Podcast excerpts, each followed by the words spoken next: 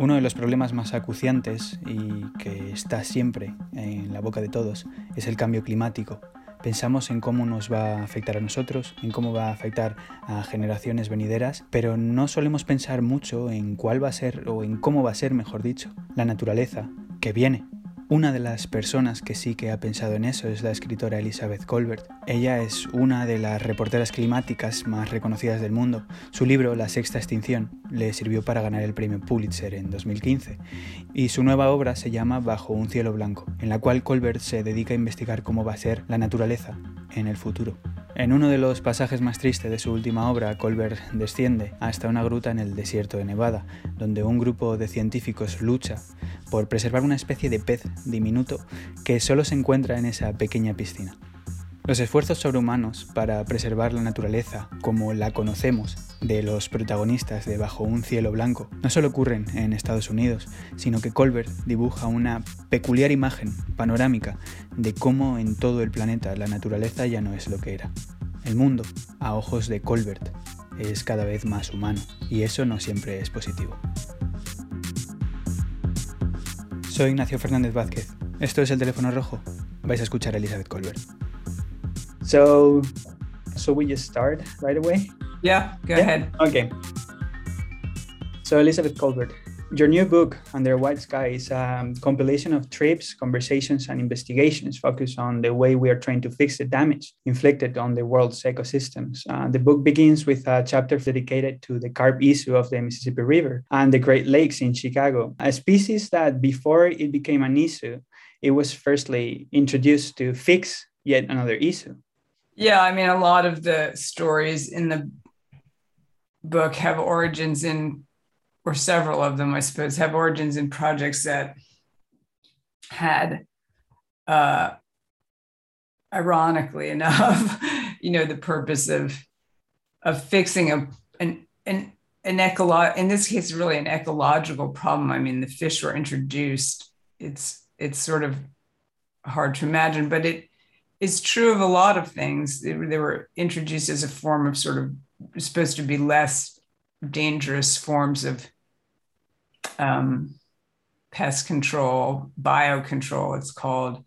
And there are a lot, a lot of stories in the world about these efforts going awry. Because, you know, just when you move species around the world, you, you think they're going to do one thing, but they they end up having a different impact. Um, and people would say now that they're much more careful about you know what they move around the world but there's two things i would say to that. First of all we're obviously moving tremendous numbers of species around the world inadvertently now uh, that are doing a lot of damage. I'm sure there are examples in europe. There are new examples all the time in the us um, and also it, it just turns out that even no matter how careful you are a lot of uh, these things that we move around, they can have what are called off target effects. They don't just go after the thing you want them to go after, they have other other impacts. So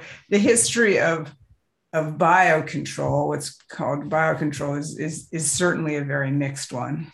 Yeah, you also mentioned the the case of the cane toad in Australia, right? Um, yeah. What What's interesting about this is that this is forcing scientists to, to devise new ways to eliminate these invasive species in other places uh, through biogenetics. So, well, I'm, I mean, I don't know that anyone, I'll be frank, I'm not sure that anyone would use the term biogenetics, but, um, you know, well, we've CRISPR? gotten very, CRISPR, yeah, we're, we've gotten very, in English, you'd say, we'd say gene editing. and we're very good at gene editing now. Um, in the book, I do some gene editing of my own mm-hmm. uh, which was kind of fun and kind of, you know, just disturbing.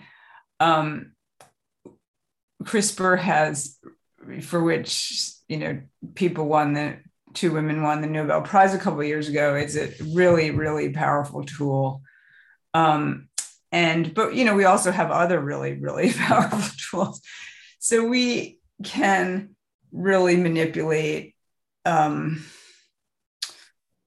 you know just about any gene we want. We don't necessarily get the result that we want but we can can can do that. And that has raised a lot a lot of possibilities. Um, we can you know from knocking out genes you can just sort of t- dial them down you know uh, to inserting other genes from other organisms into animals or plants um, and those can have conservation implications. I mean, the interesting thing is we've gotten to a point where some species probably won't survive without having their mm. genes manipulated. And um, I'll give you one example that's in the book and one example that just happened. Um, in the book, I mentioned the example of the American chestnut tree, which was done in by a fungal pathogen that was imported to the US probably around a century ago killed off every single chestnut tree. And now we have a gene edited tree that's fungus resistant. And the question is, are we going to let that tree be planted out in the world? And that question is in front of various, you know, US government agencies right now, even as we speak.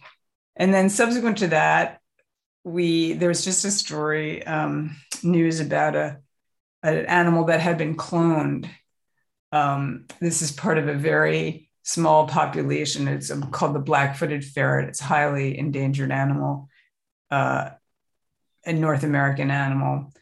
Uh, was killed off when humans killed off prairie dogs, which make holes in their fields. So farmers don't like them. So they just sort of mowed down all these prairie dogs, and black-footed ferrets eat prairie dogs. So that was their basically their sole food supply, and they really crashed. And in the 80s, they took a small number into captivity, and everyone alive today, every black-footed ferret alive today, is descended from these seven black-footed ferrets, and that's a very small gene pool, obviously. And so they found this one ferret who had been taken into captivity, but for whatever reason, she was too old to reproduce or whatever, she did not contribute to the gene pool. So they have now cloned her.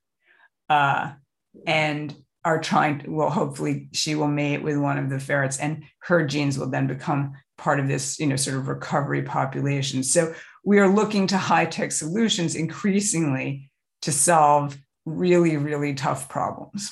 Um, you also talk about the city of New Orleans, the effects of climate change in cities and in urban areas.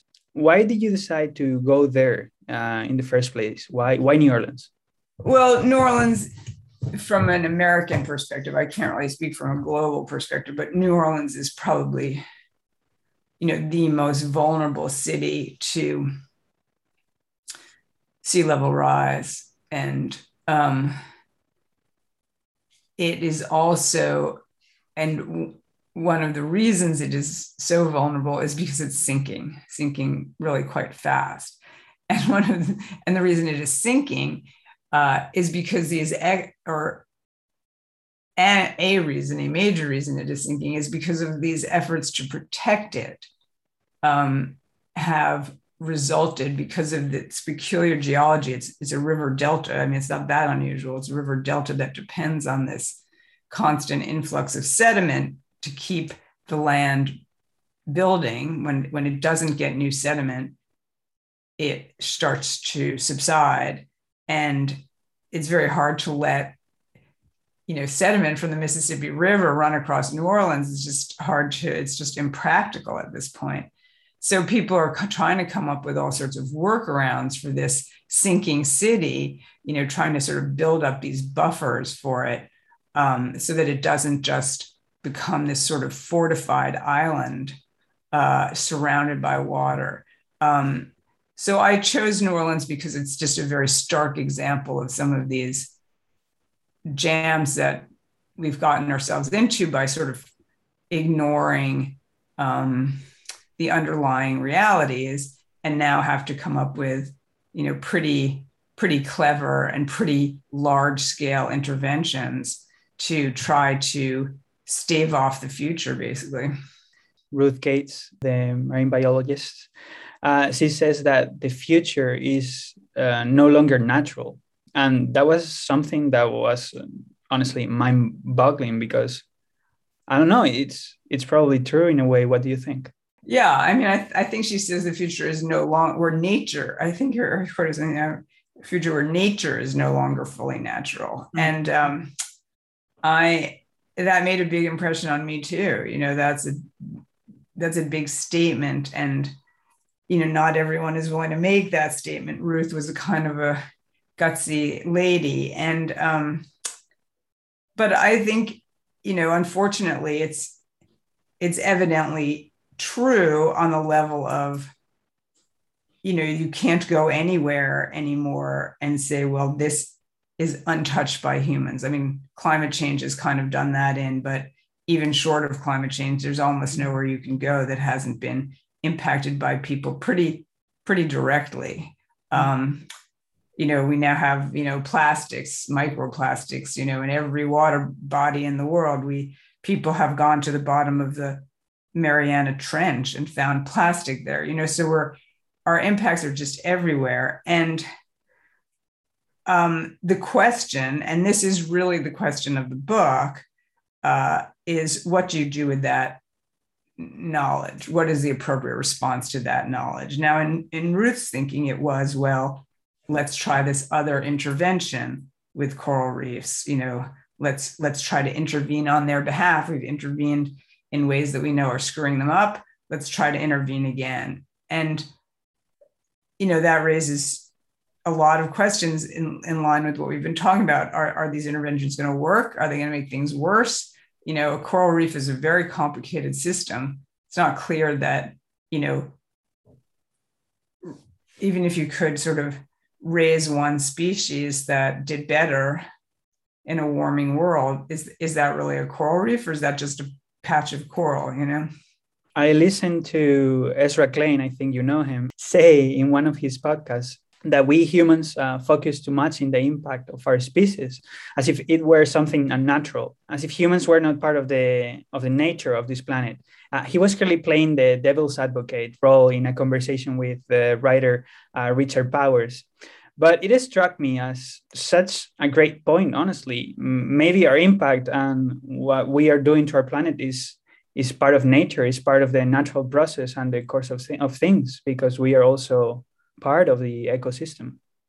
Well, I think that um, you know we we get into it. um, a semantics question as opposed to a sort of practical question. I mean, I think that uh, the way nature, you know, there's change in nature all the time, absolutely, and when it comes to biology, there's really only one way for nature to, to change, and that's to through natural selection, through evolution. And we are trying to um, we're we're bypassing that, you know, and I um and now we're going to the point where we're saying well we're we really don't have time for evolution. Evolution is you know over. We really need to speed things up. We're going to just gene edit them. And to say, well, that's part of nature, I think at that point, nature has become a fairly meaningless term, to be honest, to just say, we're all biological, you know, we're all made of carbon. Yes, that's true. Um, but our, our tools and our manipulations of nature outside of, you know, a system that worked pretty well for three and a half billion years um, is, I think, something new. If you want to call it, you know, natural but something new, or if hmm. you want to call it unnatural but something new, I'm not sure it really makes much difference. The title of the book, Under a White Sky, is connected to one of the final chapters, in which the whole idea of dimming the sun and filling the sky with uh, all sorts of tiny particles is, is entertained. This project is called the Sun Geoengineering Project. What's in the gist of this of this project? So, the gist of that project, which is sort of the ultimate example of this pattern of searching for high tech solutions to problems caused, you know, by previous technologies, previous human interventions. Uh, you know, so the atmosphere is filled with CO2. We all know that it's warming the world. Um, even if you stop emitting CO2, the world will continue to warm because of the inertia of the system for, let's say, on the order of decades. Um, and the point of solar geoengineering, the idea behind solar geoengineering is if you want to actually do something to change that, you don't just want a slow warming or uh, then you've got to take really radical steps. You've got to uh, throw something up in the stratosphere, some reflective particles that would actually reduce the amount of direct sunlight that's hitting the earth. And that would have a cooling effect. And we know that that can work in theory because that's what volcanoes do. A major volcanic eruption leads to this sort of stratospheric haze, and we get cooler temperatures temporarily. The fact is that it is one of our best chances to quell the, the rise of temperatures.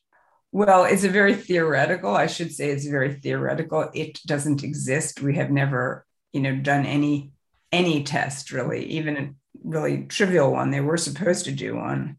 Those guys that I interviewed at Harvard wanted to do one this past summer. It was supposed to take place in northern Sweden.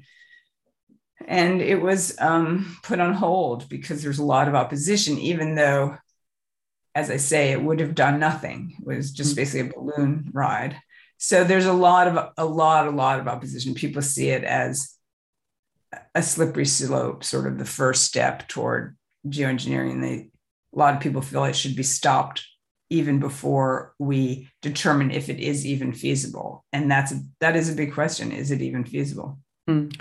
Uh, i'm curious how do you feel when you see people like jeff bezos or other muggles fleeing our planet in rockets yeah i i think it's a very very weird trend at this moment and not a happy one to be sending billionaires into space. I mean, I I don't know how energy intensive that is. I guess once you get once you get up to a certain height, you know, you're just orbiting around the world. But it seems to be um, focused on the wrong thing. Let's put it mm-hmm. that way. I don't think you say directly in your book, but it is possible to intuit it. Um, climate change is not reversible. Oh, I, I'm yeah. I, climate change is is not reversible unless you do one of two things. You know, one, one which I do discuss in the book is carbon dioxide removal. I mean, in theory, you could remove enough carbon that you would then start to bring temperatures down. Um, or solar geoengineering. Those are those are kind of your only two options.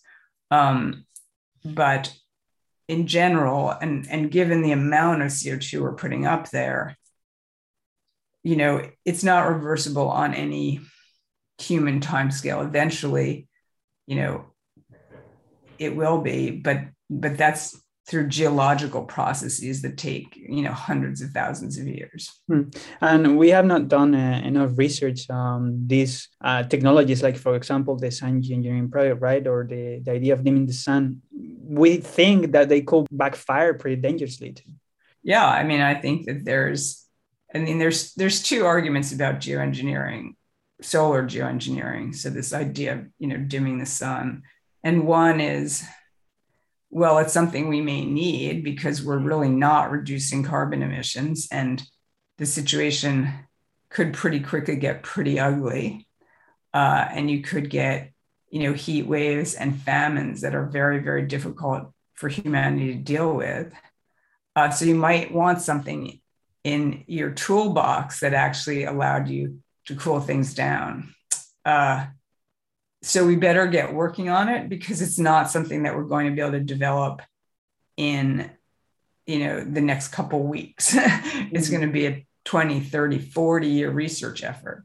So well, that's one argument for getting going. And the alternative argument is anything that takes the pressure off of reducing emissions right now and just allows this project problem to get worse and worse over the next you know 20 30 years and then you have to deal with it is just going to raise the risks uh, even higher. And so let's not even talk about solar geoengineering. It's just this sort of um, fantasy. Hmm. And I think you know both of those are legitimate arguments. Both are made by very smart people. Both have been made to me by very smart people, scientists. And I'm I honestly don't know which one is right. Do you think uh, physiological adaptation is also part of this quote unquote plan against climate change? Because uh, in the book you talk about the Odin project and Joseph Zayner they're doing something that is not exactly that, but it's probably directly connected with it, which is uh, altering our genetics. Well, I don't think that is very practical at this point. Um, I mean, there are real, I think there are still very, there's still a very strong public, you know, horror about experimenting on people. And the only experiment that we know of and we're not even sure what it was, was that Chinese experiment on those twin girls. And the guy ended up, you know, in prison. We haven't heard from him since. So I don't think there are a lot of people out there re-engineering humans. Um, you have to know what you're doing. Um, what is it that we're trying to re-engineer for? And uh, humans take a long time. You know, you'd never choose humans as an experimental subject they take a long time to gestate, they take a long time to grow up. So, you know, by the time you had any information, really valuable information, you know, this kid would be 10 years old or whatever 10 years would have gone by. So so humans as an experimental subject are um you know pretty bad but you know you could be doing experiments i suppose on human cell lines um and maybe people are i, I don't know. What's very scary about this is also probably the the reaction of the of the people and for example andreas malm a professor from sweden he's in favor of uh, non-violent eco-activism like for example um, destroying infrastructure or attacking certain plans of uh, companies like for example uh, an oil company. This is very interesting but at the same time it's very scary. I don't think this is the way the climate movement so so so really go about.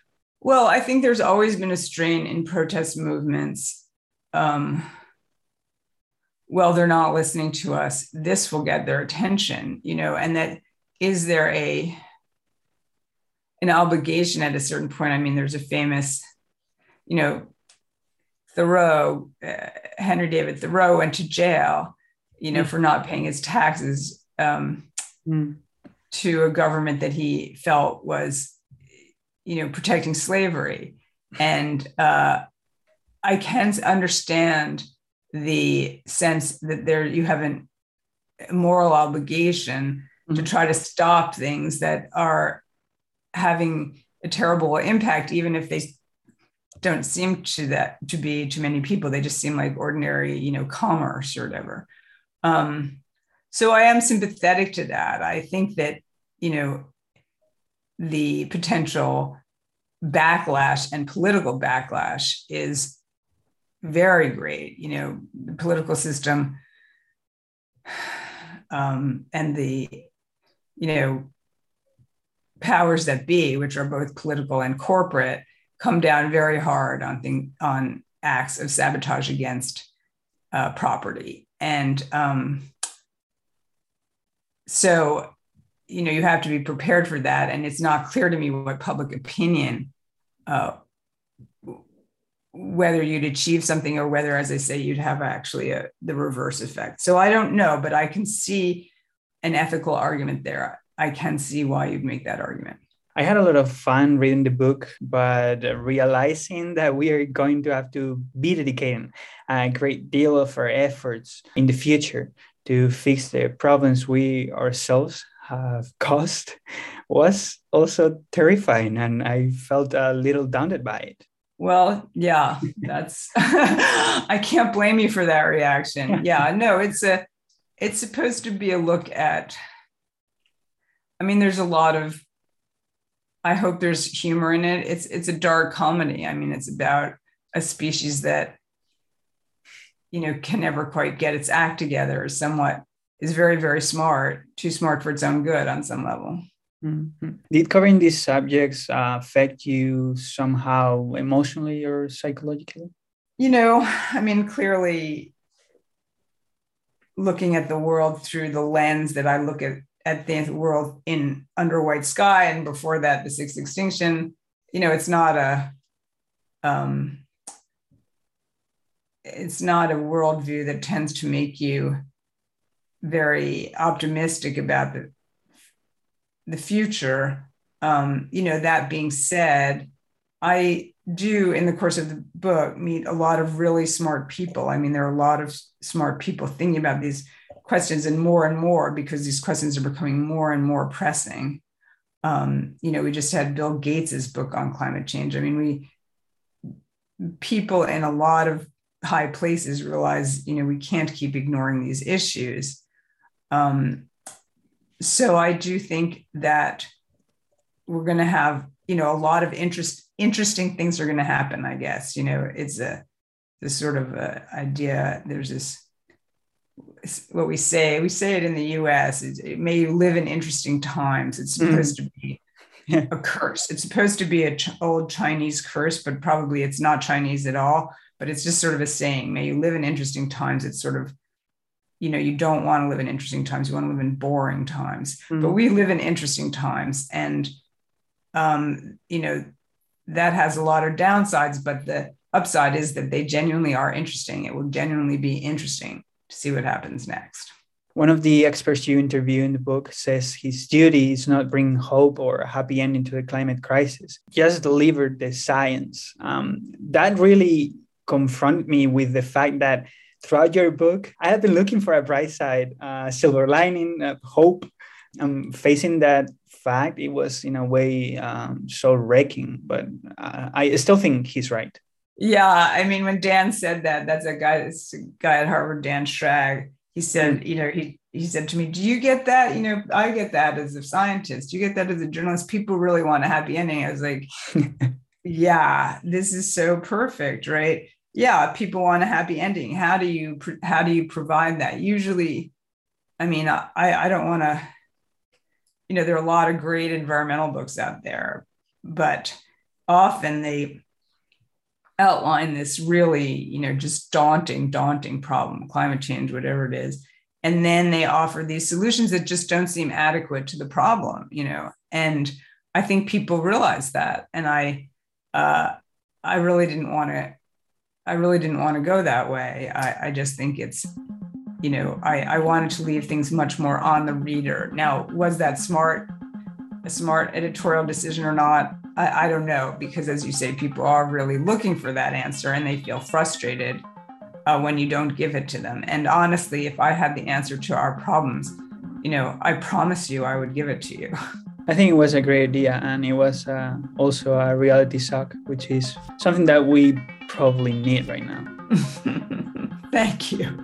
No, thank you.